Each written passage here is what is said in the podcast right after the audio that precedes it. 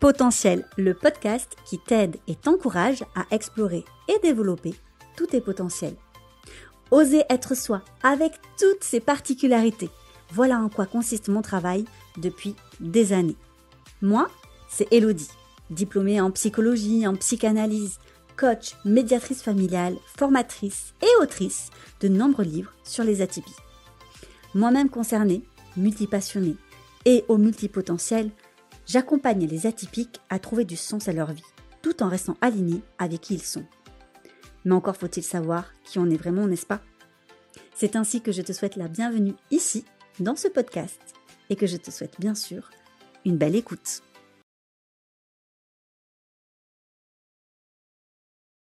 Et coucou tout le monde et bienvenue dans ce nouvel épisode de podcast. Aujourd'hui, j'ai très très envie eh bien, de vous parler de la double exceptionnalité. Peut-être que vous en avez déjà entendu parler, peut-être pas, peut-être que vous l'avez lu sur les réseaux sociaux, internet, dans les livres. C'est aussi écrit sur la forme de 2 E. Bon, double exceptionnalité, tu as compris l'idée. Donc j'ai très très envie déjà eh bien, de t'expliquer ce que c'est, mais aussi en fait, et pourquoi c'est important d'en parler, parce qu'il y a des problématiques particulières en fait liées à cette double exceptionnalité.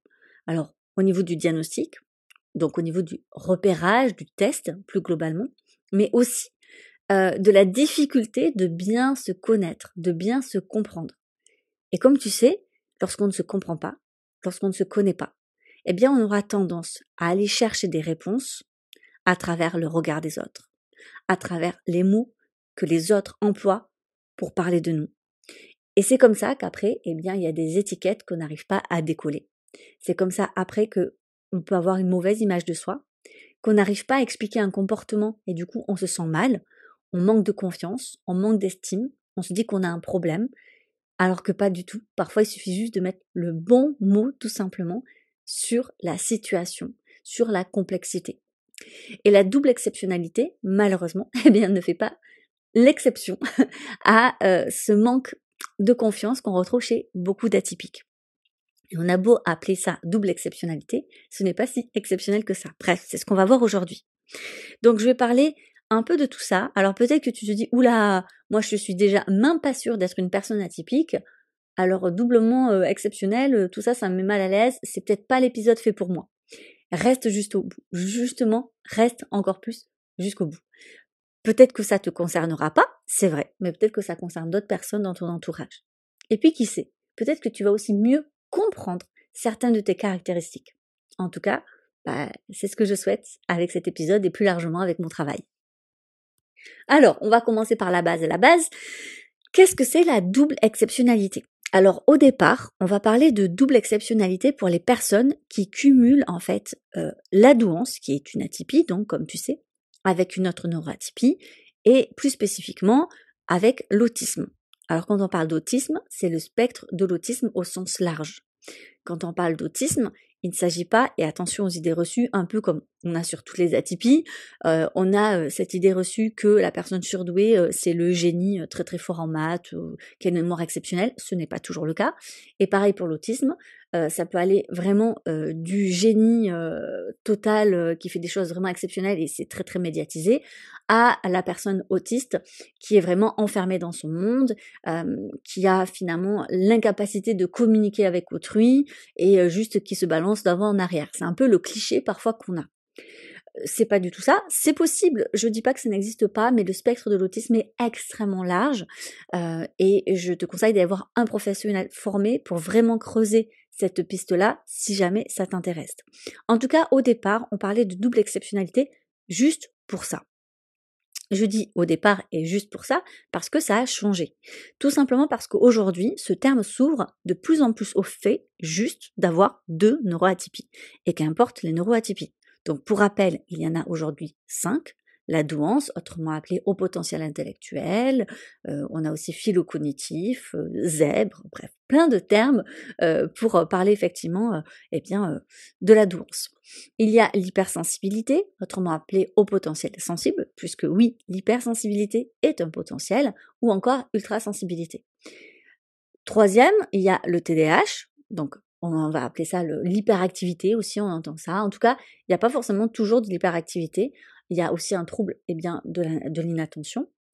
Puis, il y a les troubles 10. Et enfin, donc avec les 10, tu sais, tu as effectivement, tu en as plein, tu as dyscalculie, dysautographie, oh, dysgraphie, enfin, il y en a, il y en a plein. Euh, et puis enfin, euh, le spectre de l'autisme. Donc, si tu en as deux, et ce qui n'est absolument pas rare, et on va en parler, eh bien, on peut parler de double exceptionnalité. Ça ne veut pas dire que tu es exceptionnel, même si moi je le pense quelque part, d'une certaine manière, que tous les atypiques sont exceptionnels, mais c'est surtout pour dire que c'est une exceptionnalité, parce que je rappelle, même si on a la sensation et qu'on a ce biais, surtout lorsqu'on commence à s'y intéresser à la thématique, que tout le monde est atypique, ce n'est absolument pas le cas.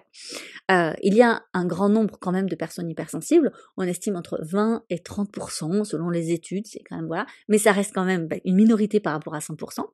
Et pour les autres atypies, on est autour de 2 à 5%. Donc euh, tu vois que c'est absolument pas tout le monde. Donc tu imagines bien qu'en ayant en plus deux atypies, mais j'ai envie de dire on peut en cumuler 3, 4 ou 5. Sans compter potentiellement bah, les atypies qu'on ne connaît pas encore et dont on n'est pas sûr. Je parle notamment de la multipotentialité. Si tu veux creuser ce sujet-là, euh, je te renvoie vers mon livre Femmes au multipotentiel aux éditions Jouvence. Donc cette double exceptionnalité, euh, il y a quelques études qui disent que ça concernerait 3 à 5% des enfants, par exemple aux États-Unis, qui auraient une double exceptionnalité. Donc c'est quand même pas rien. Petit rappel, lorsque eh bien euh, on est atypique enfant, on le reste toute sa vie, puisque les atypies, elles sont de naissance. Tu es atypique euh, de naissance, tu vis atypique et tu vas mourir atypique. Donc ça rend les choses plus complexes, la double exceptionnalité, comme tu t'en doutes, pardon.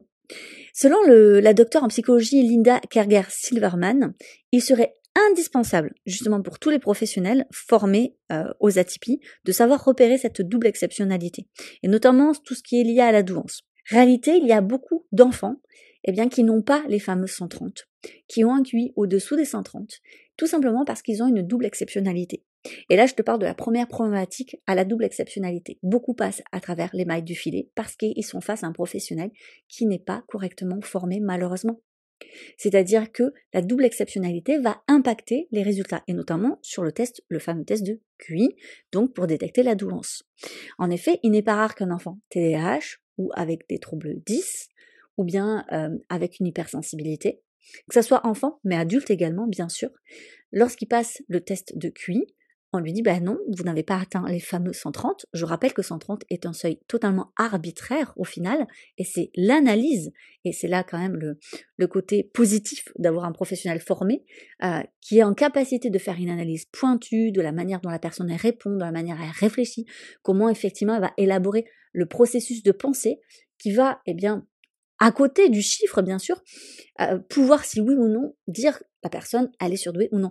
En fait, c'est ça qui est important, c'est-à-dire que le chiffre est un indicateur. Mais qu'est-ce qu'on en fait? Si on s'arrête au fameux ah ben vous n'avez pas 100 ans, vous n'êtes pas surdoué, ben ça sert à rien. Parce qu'il y a beaucoup, beaucoup de personnes surdouées qui n'ont pas les fameux 130 et il faut comprendre pourquoi. Par exemple, une personne hypersensible, eh bien, il y a énormément d'études qui démontrent qu'elle a tellement envie de bien répondre qu'elle a un niveau de stress supérieur à la moyenne, qu'elle va prendre donc beaucoup plus de temps car elle est très attentive, elle veut bien faire, elle veut bien répondre, et du coup elle va perdre des points de QI, hein, je mets ça entre guillemets bien sûr, vous avez compris, parce qu'en fait c'est un test de performance qui est souvent chronométré pour beaucoup en fait d'exercices, et donc on va perdre des points parce qu'on veut tellement bien faire. Et ça fait penser, vous savez, à ces enfants, à ces élèves qui vont attendre au dernier moment, qui vont dépasser le temps pour rendre leur copie parce qu'ils ont ce souci de tellement bien faire. Et du coup, ils vont se sentir nuls parce que pas assez rapide, parce que trop lent. C'est juste qu'ils fonctionnent différemment. Donc ça, c'est une véritable problématique déjà de la double exceptionnalité. Il y a d'ailleurs beaucoup d'études, et notamment au Québec, sur ce sujet. Euh, c'est vraiment, euh, je pense, un domaine de recherche et de pratique clinique qui est en pleine effervescence. Et c'est hyper, hyper intéressant de voir les chiffres déjà que l'on a sur ce sujet-là. Par exemple, il y a une étude qui montre que eh bien, 10% d'enfants TDAH obtiennent des résultats au-dessus seulement des 120 en fait en test de QI, mais tout simplement parce qu'il y a un TDAH. C'est quand même fou. C'est-à-dire que si on est en capacité de diagnostiquer à la fois le TDAH et la douance, on se rend compte qu'il y a une double exceptionnalité. Mais tous les professionnels ne sont pas correctement formés pour se rendre compte de la complexité. Et d'ailleurs, il y a beaucoup d'enfants TDAH qui sont surdoués qu'on ne repère pas du coup. Sauf qu'on ne va pas soigner et accompagner une personne qui est TDAH surdouée, juste TDAH ou juste surdoué. Parce que chaque profil, et je vous rappelle que j'avais fait tout un épisode sur la couleur de vos atypies, on se rend bien compte que déjà chaque personne atypique est unique, puisque son atypie est colorée par son histoire, sa culture, son éducation, son expérience, euh, les gens qu'il rencontre, etc. Mais en plus, s'il y a une double exceptionnalité, voire triple ou quadruple, bref, t'as compris, eh bien ça complexifie forcément beaucoup plus de choses. Donc, on est réellement face à un problème de diagnostic. Et il y a aussi autre chose, c'est-à-dire que souvent, il y a un androcentrisme dans les études. Alors, qu'est-ce que c'est? C'est tout simplement qu'on met le masculin au centre des recherches. Et là, ça touche malheureusement beaucoup plus les femmes parce que on repère encore moins les femmes, en fait, qui ont une double exceptionnalité. Et notamment les femmes qui sont autistes. C'est-à-dire les femmes surdouées autistes, elles vont davantage encore plus se camoufler parce que euh, d'une certaine manière, elles ressentent un décalage, elles ne comprennent pas leur décalage, il n'est pas repéré parce qu'aucun professionnel est en capacité d'eux. À la fois, on peut ne pas repérer la douance, ni l'autisme par exemple, et donc elles vont devoir s'adapter, se suradapter à un monde qui n'est absolument pas fait pour elles, et elles sentent bien qu'elles font pas comme il faut, et ça va générer un véritable camouflage. C'est d'ailleurs Anna Plojaski qui dit que le camouflage est vécu comme une obligation plutôt qu'un choix. Il s'agit le plus souvent de se protéger afin d'éviter du harcèlement ou des agressions. En bref, on pourrait dire que la double exceptionnalité amène quand même cette idée de il faut se cacher pour survivre, qui est encore plus forte finalement, eh bien, chez les personnes ayant cette double, triple, ou en tout cas plusieurs atypies, tu as compris, qui ont cette double exceptionnalité. Euh, il y a une difficulté, du coup, à parler encore plus eh bien, de ces atypies et à même se penser atypique parce qu'on ne correspond pas au tableau clinique type, puisqu'en réalité, il y a plusieurs tableaux cliniques qui s'entrechoquent, qui s'entremêlent. Ça peut générer une véritable inhibition intellectuelle et un complexe de l'albatros. Euh, je referai un podcast à ce sujet, mais en gros, vulgairement et je te raccourcis au maximum, le fait de se couper les ailes et d'être dans un environnement ou de ne pas en tout cas choisir l'environnement qui nous est le plus adapté pour nous envoler en fait. Et cette différence qui est donc de plus, plus jeune âge, malheureusement, euh, elle va générer des problématiques relationnelles, que ça soit dans la sphère privée comme professionnelle. Alors, si bien sûr aucun test n'est obligatoire, et ça je le dis et je le redis, on peut toujours, eh bien, avec des livres, des podcasts ou autre chose, se, être rassuré parce qu'on se reconnaît et même si on n'a pas envie, eh bien, de faire la passation de test pour X ou Y raison, bien sûr.